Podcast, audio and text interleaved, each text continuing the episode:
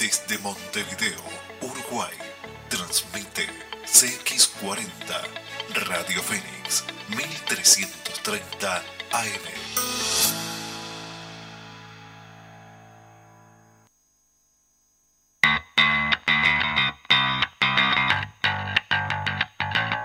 Todos los lunes, a partir de las 12, estaremos con el programa La Mecha. Hablaremos de los temas que nos importan, debates, conversaciones, información y comentarios de la actualidad. Vos, ¿de qué lado de la mecha estás?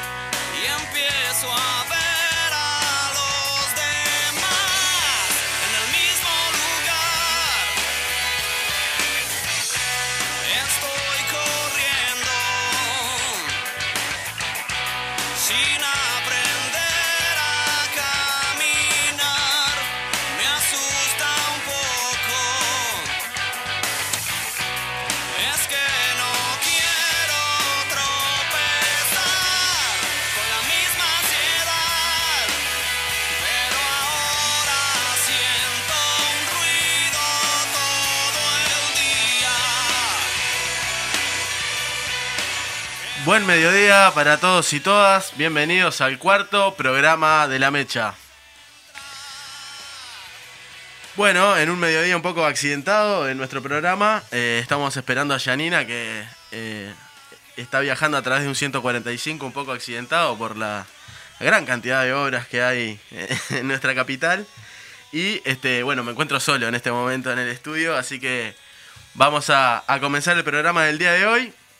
Eh, como lo hacemos siempre, eh, vamos a tener una ronda de noticias con, con Janina y, un- y algunos comentarios respecto a, lo más importante que sucedió en esta semana.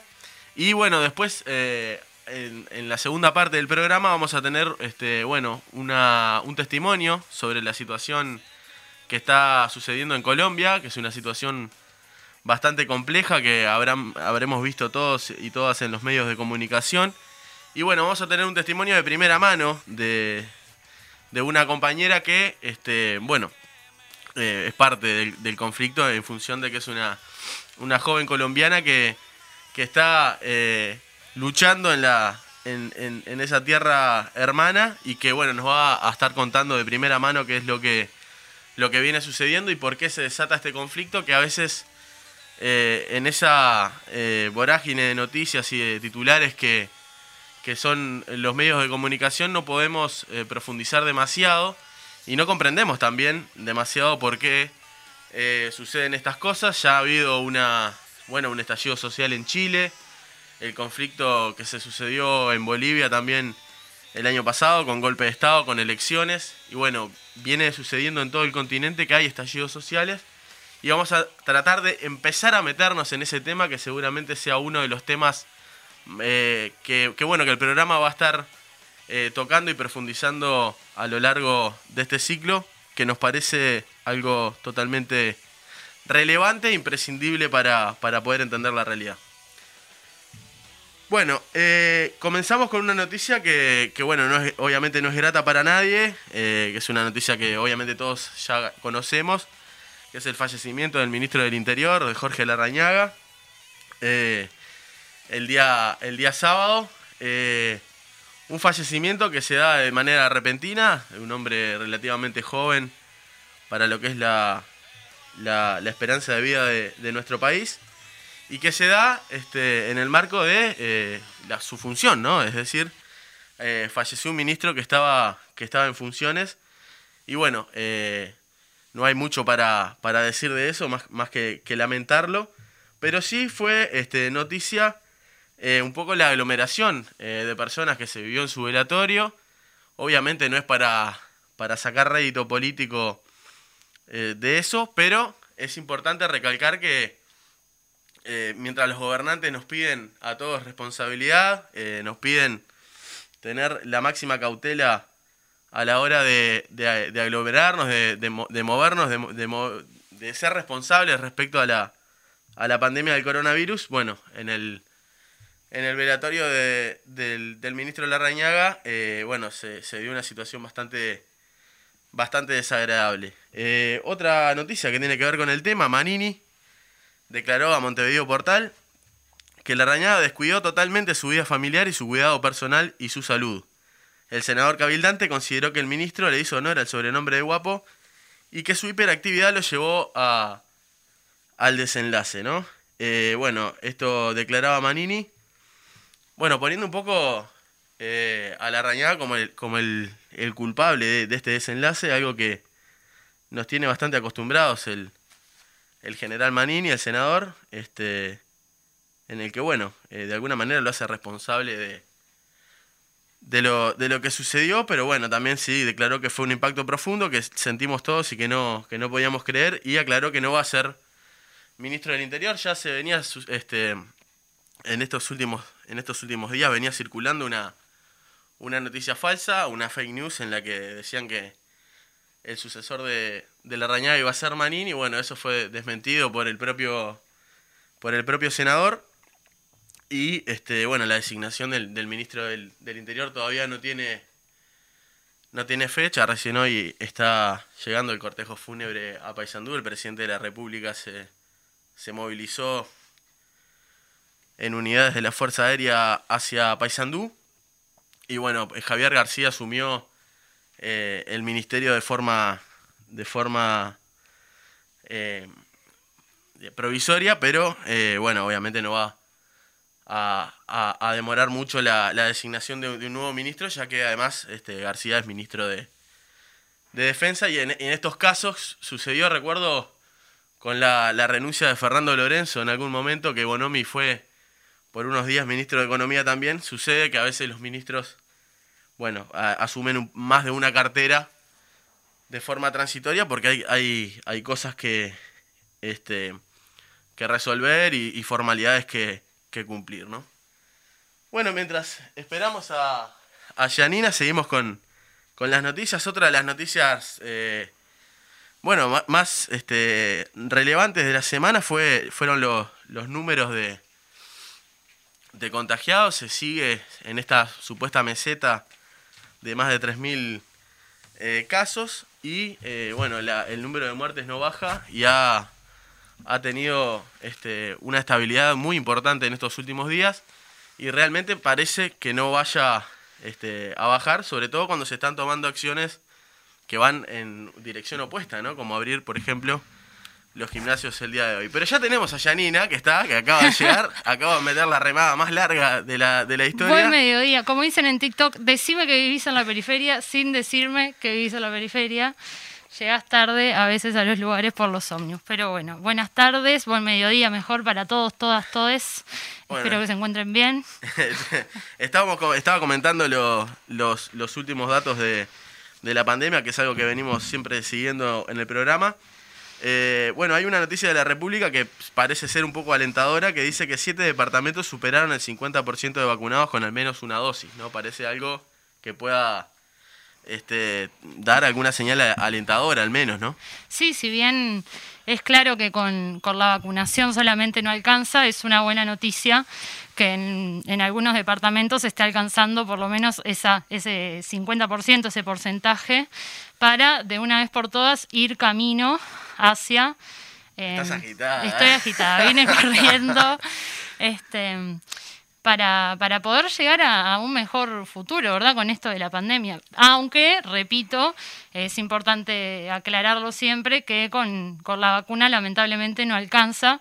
Este, ya se ve en, en las cifras, porque si bien estamos vacunados, vacunadas, la inmunización no, no viene alcanzando y no viene siendo suficiente. Sí, sin duda. Eh, además, este, digamos, si bien es alentador que es- haya un 50% de vacunados con una dosis, que significa que, que, bueno, que en algún momento se van a dar la segunda dosis, eh, será dentro de un mes. quizás lleguemos ahí ya a ese ansiado 50% de, de personas con dos dosis. Es clave, es clave que es para, para que los casos bajen, que se baje la movilidad, ¿no? Supuestamente también es cierto que con más del 60-70% de vacunados con dos dosis y el, y el periodo completo de inmunización, eh, se puede llegar a bajar eh, los números. Pero bueno, realmente estamos en manos de algo que por lo menos va a pasar dentro de un mes. No sé cuánta gente va a seguir este, contagiándose en este mes. y- Exactamente. El, el- el tema es ese, que al no bajar la movilidad, la gente incluso contagiada, digo, perdón, inmunizada, puede llegar a, a contagiarse. Pero bueno, esperemos que, que vayamos por un buen rumbo. ¿Seguimos con otra noticia, Fede? Bueno, dale. Tenemos Progreso. Le sugirieron sacar la pancarta del nunca más, pero la mantuvo colgada. Esto eh, podemos hacer referencia al programa, del tercer programa del lunes anterior, en el que hablamos con Villa Española, por ejemplo, que colgó una, unas letras que formaban el nunca más en su cancha. Y eso, no, no digo que haya sido por Villa Española, pero creo que este año se despertó eh, en esto de- del fútbol. Varias instituciones pudieron dar mensajes con pancartas, los jugadores, como Plaza Colonia, por ejemplo. Y en este caso, Progreso colgó eh, una, una pancarta, como bien dice, que antes de iniciar el partido, en la previa, se le sugirió a Fabián Canovio, el presidente, que la sacara, porque... Qué grande Fabián Canoe, qué jugador Fabián Canoe. Gran jugador y gran presidente. Un saludo Eso va para de tu parte, que es- un saludo para toda la teja, para todo progreso.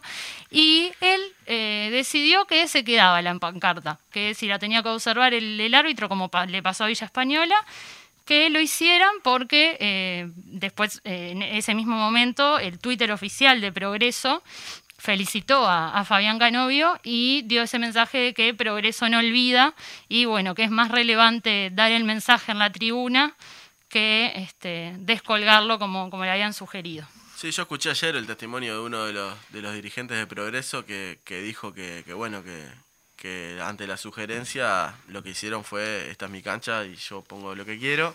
Y bueno, realmente parece, no sé, es algo creo que- vamos a, se va a profundizar porque además ya cuando explota la, la bomba de, de que la gente empieza a hacer este, declaraciones públicas respecto a este tema, pero va a pasar y ha pasado respecto a otros.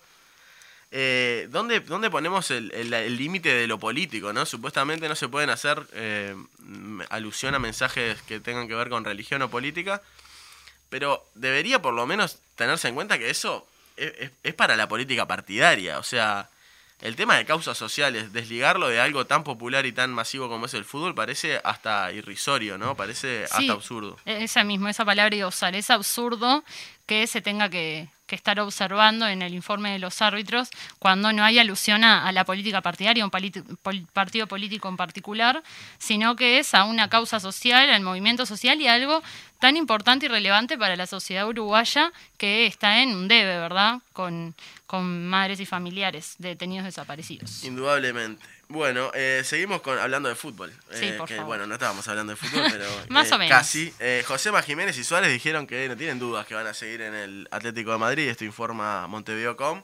Bueno, fútbol.uy, que es una de sus sucursales. Eh, bueno, Suárez dijo que se queda un año más y Josema también de que no tiene dudas de que se va a quedar en el Atlético de Madrid. Perfecto. ¿Qué te Atlético de? Madrid, campeón, ¿verdad? El, Campeón este de liga en. España, bueno, sí. Este Era, parecía raro informar eso porque todo el mundo lo sabe. Ah, bueno, no sé. Capaz que hay algunas personas un poco dormidas que no siguen el, el- el camino de Luis Suárez. Yo la, hago- la, la un poco por. eh, yo simpatizo con el Barcelona, pero realmente me pareció.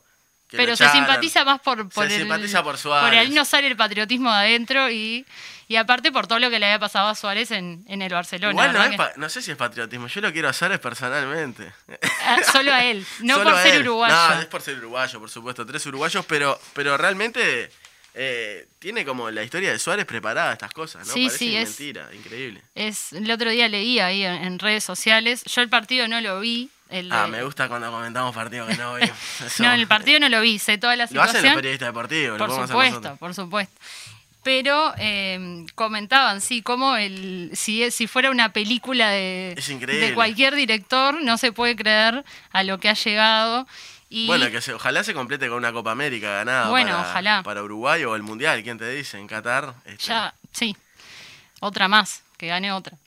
Otra Copa América. Otra claro, Copa no, América, no, no, sí. ya sabemos que ganamos la del año 2011, sí, no, no. eh, Perfecto. Bueno, y Godín dijo que el Atlético siempre eh, tendría que tener uruguayos en su plantel en una Qué mal que hizo, eh, qué mal que hizo de irse, eh. Qué mal le salió verdad, eso. Igual está en Cagliari, es lindo, que es lindo Sardeña, pero realmente debería estar ahí Godín y haber ganado la liga también él.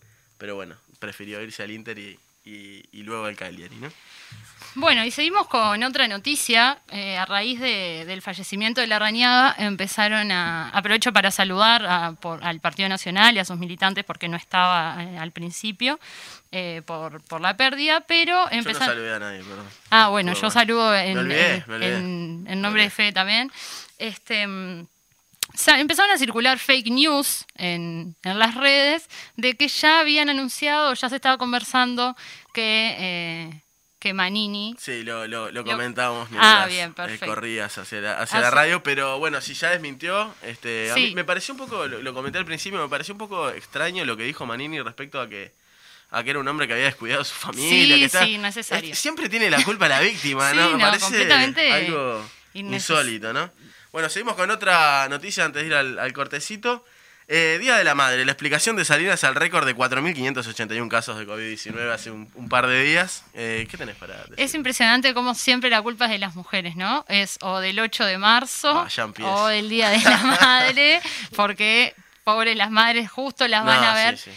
Pero, este, sin embargo, nunca una mea culpa del ministerio o del gobierno con el recorte de la movilidad. Y aparte veíamos imágenes Sí, el- los días el- previos al Día de la Madre, los shopping desbordados, Claro, porque sí. justamente había promociones, había más horario.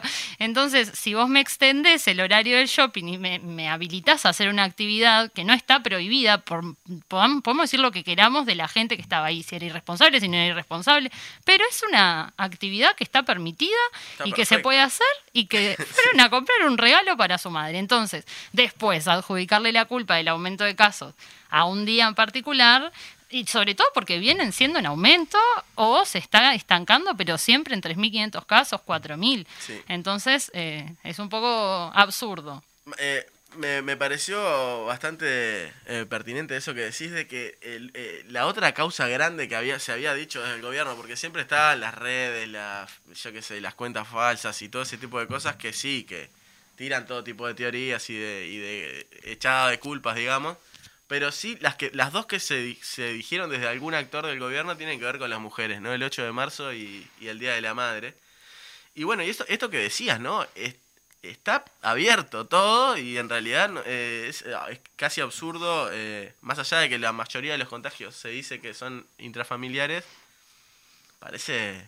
No, eh, De locos, ¿no? Eso, le, le quita seriedad el hecho de que todos los días se están registrando altos contagios, alto número de muertes, lamentablemente, y adjudicárselo a un día en particular comercial, que además, eh, reitero, que se habilitó a hacerlo, se, se benefició a las grandes empresas para, para que facturen. Recordemos que el año pasado, en 2020, el Día de la Madre, al, al tener que estar cerrados algunos comercios, la mayoría, se reagendó para otro momento.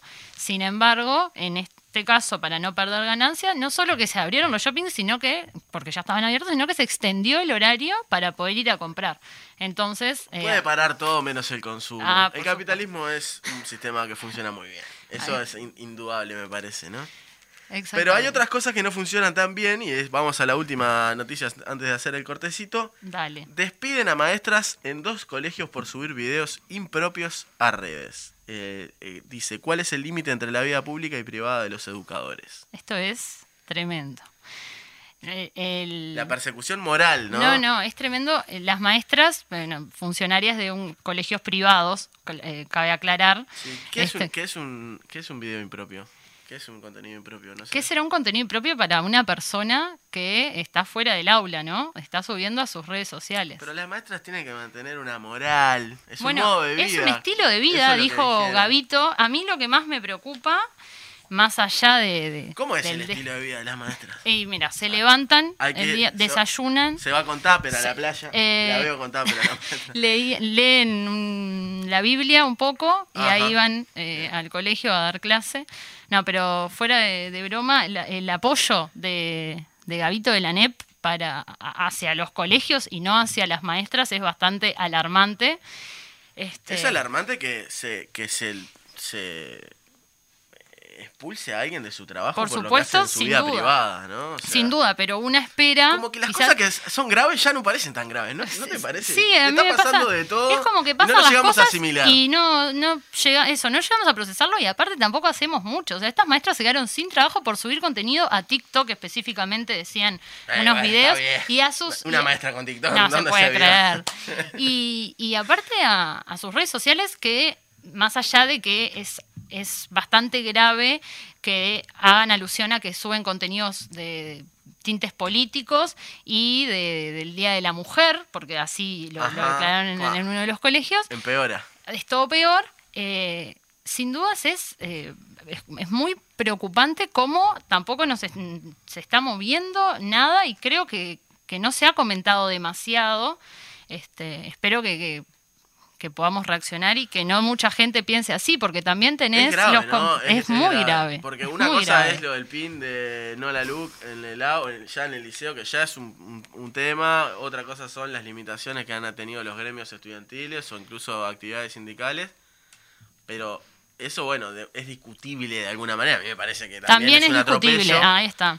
Pero esto parece ya eh, Pero aparte- una extensión eh, hasta totalitaria del. Es de- completamente totalitaria, porque vos como maestra, como educadora, como docente, no podés pronunciarte por, Públicamente, por- o sea, es como si tuvieras un en tus como redes fuera- sociales. Yo no, Claro. no voy a ir a ponerles un pañuelo o un pin a, a mis estudiantes, pero sin Ah, embargo- sabemos que lo hace.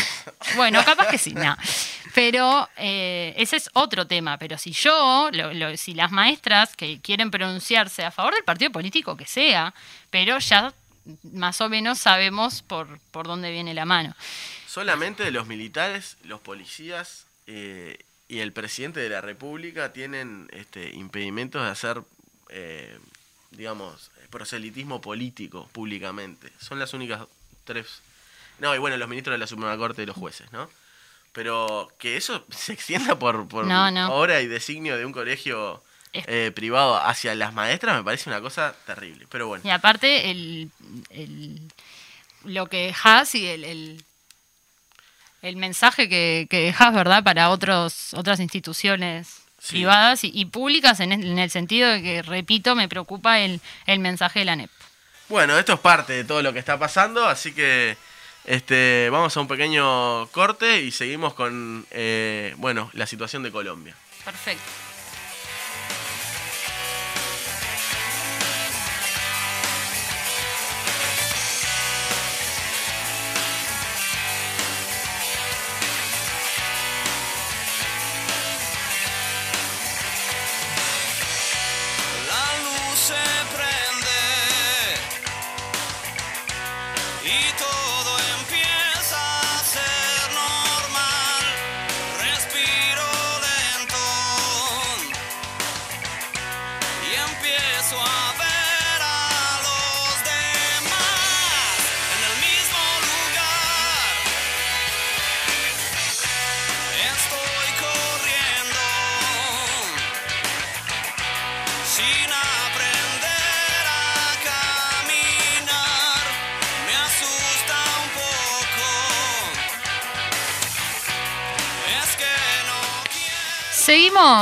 Tomaste aire, Tomé me- aire, tomé aire, por suerte.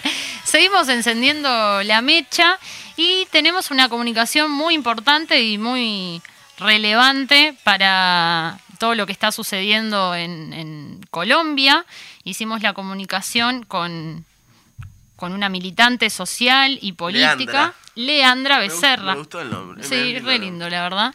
Leandra Becerra, que, bueno, lo dejo en, en sus manos porque ella nos va a saber explicar mejor y contar para difundir este mensaje que es eh, muy importante que, que los medios alternativos lo, lo podamos levantar y lo podamos escuchar porque a veces en los hegemónicos se, se saltean algunas cosas. Así que ya escuchamos a El audio. la compañera.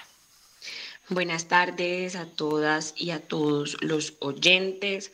Muchísimas gracias por esta invitación y este espacio que nos abren para poder contar qué es lo que está pasando en nuestro país, Colombia. Mi nombre es Leandra Becerra, yo soy integrante del Comité Ejecutivo Central de la Juventud Comunista Colombiana y queremos contarle porque hoy el mundo entero grita SOS Colombia. Desde el 28 de abril de este año, en continuidad de un proceso que se ha denominado el Gran Paro Nacional que dio inicio el 21 de noviembre del año 2019, millares de personas se encuentran en las calles de nuestro país exigiendo en primera instancia eh, que se pudiera tumbar la reforma eh, tributaria, que intentaba grabar, entre otras cosas, eh, con grandes impuestos algunos elementos y alimentos de la canasta básica familiar. Aunque cabe aclarar que la inconformidad no era solo eso, y se fue incrementando a pesar del retiro parcial de esta propuesta regresiva y que iba a afectar a las y los más empobrecidos del territorio nacional.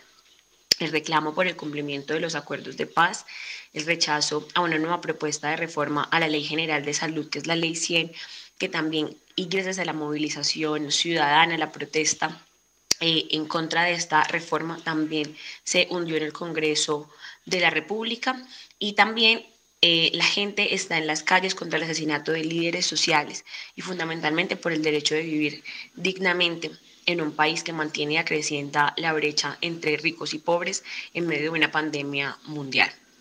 SOS Colombia es el llamado que le hacemos a la comunidad nacional e internacional para que ponga sus ojos en Colombia, que está siendo brutalmente reprimida por salir a marchar.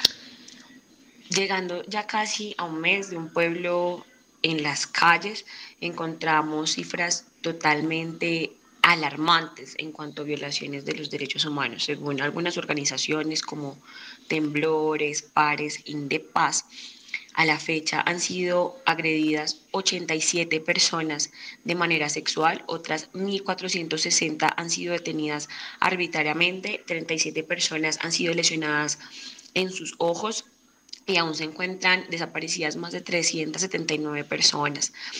Eh, además de decir que más de 41 personas han sido asesinadas hoy.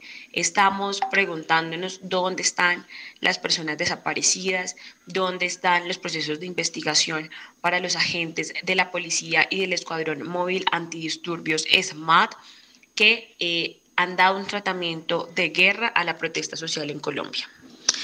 Todo esto para decirles que la crisis social y política que tiene una génesis de eh, larga data, eh, sigue manifestándonos y de manera muy clara y gracias a las y los jóvenes que se encuentran en la primera línea, las madres de la primera línea, las personas que han estado en las brigadas de salud, porque la confrontación eh, con los entes de la fuerza pública ha sido brutal, que eh, tenemos 21 millones de colombianos en condiciones de pobreza y 7.5 millones en extrema pobreza, es decir, 28.5 millones de colombianos, más de la mitad de la población del país viven con ingresos precarios, no tienen acceso a una vida medianamente digna, en la negación de los derechos económicos, sociales, culturales, ambientales de las familias colombianas.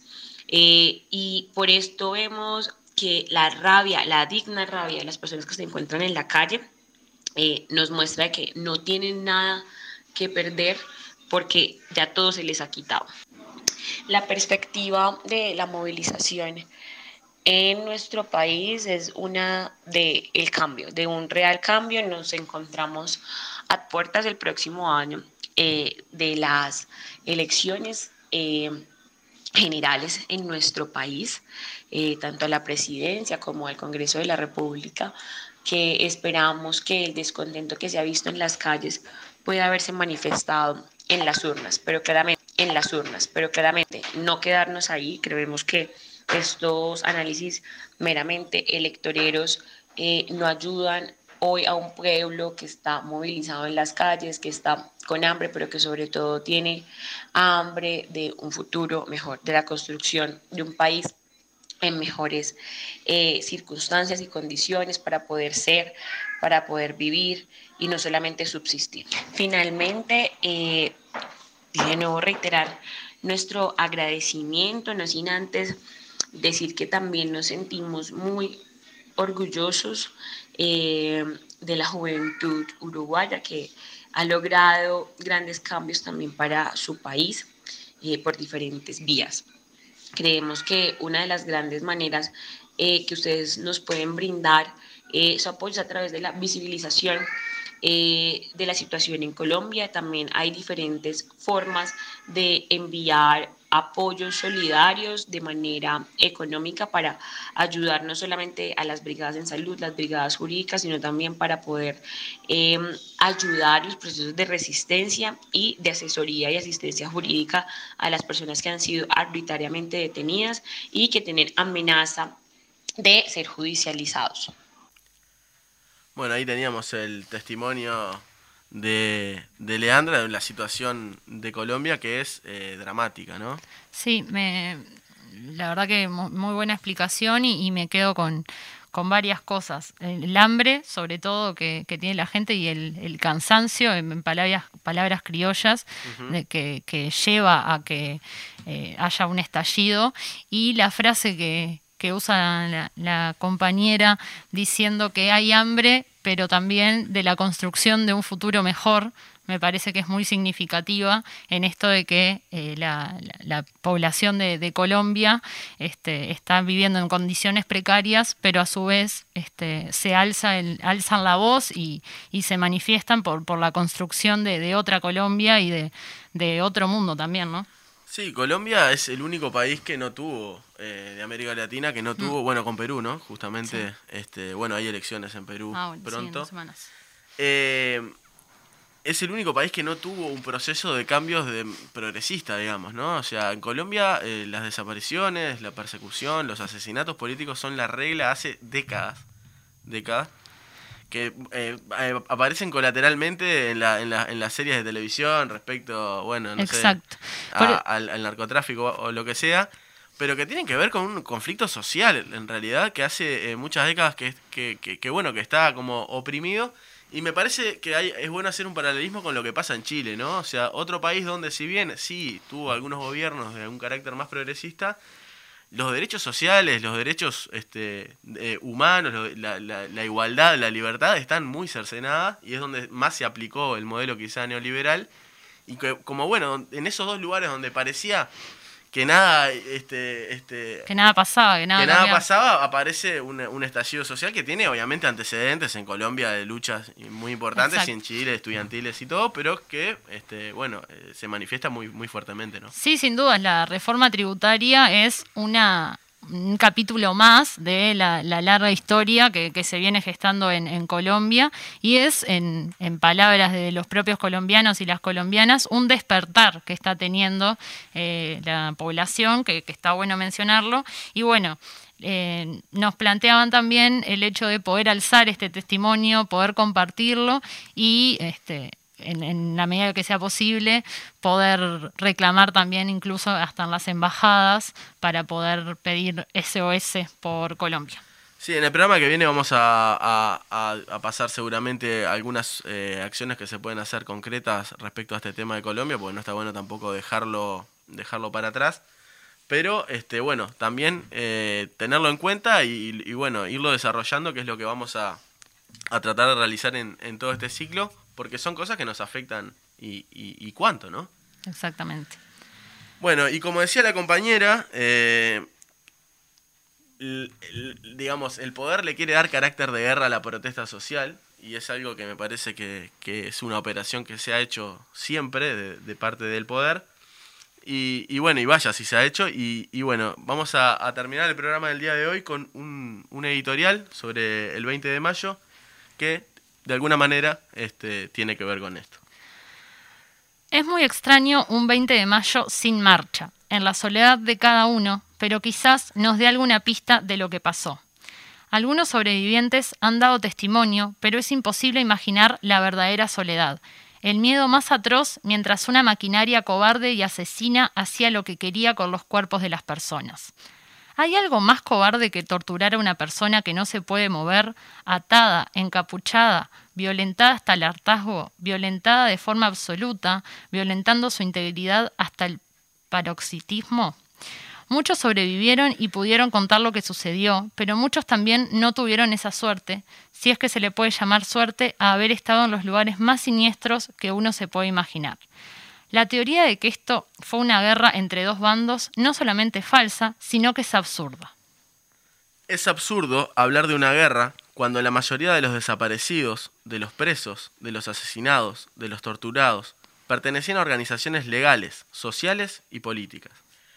La guerrilla ya estaba derrotada al inicio del golpe, pero la teoría de los dos demonios, que así se llama, tiene algo de infantil, tiene algo del manicaísmo infantil al que nos quieren someter aquellos que simplifican las cosas de modo que su posición indefendible pueda parecer como razonable, que es lo que en general hace el poder. Es imposible de comparar las acciones que pueda tomar un grupo de ciudadanos con la de la maquinaria implacable, asesina del Estado terrorista, con una coordinación de dictaduras militares de todo el continente, coordinadas por el imperio más poderoso que haya existido jamás sobre la Tierra. Todas esas fuerzas estaban presentes en los cuerpos de las y los compañeros. Todas esas fuerzas fueron las que de manera puntual los torturaron puntillosamente. Todas esas fuerzas ensañaron tanto sobre la vida de algunos y algunas que terminaron por desaparecerlos. Los desaparecieron porque les daba vergüenza, porque no pueden sostener ante su familia, ante sus amigos y mucho menos ante la sociedad, que fueron parte de esa maquinaria perversa, que defendía intereses que ni siquiera eran suyos, y que fueron, en palabras de Laura Carrero, traficantes de la muerte y la ironía. Fuerte. Y ahí está nuestra editorial del día de hoy, y con la cual decimos nunca más terrorismo de Estado, memoria, verdad y justicia. Nos encontramos el lunes que viene, ¿verdad, Fede? Hasta el lunes que viene.